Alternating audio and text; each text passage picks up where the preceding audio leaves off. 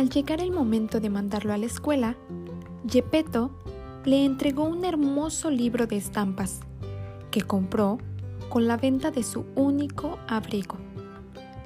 Camino a la escuela, Pinocho encontró un teatro de títeres y por ver la función, cambió su libro por un boleto de entrada. Le gustó tanto el espectáculo que se unió a ellos por un tiempo. A ruegos del grillito, su conciencia, un día decidió regresar a casa.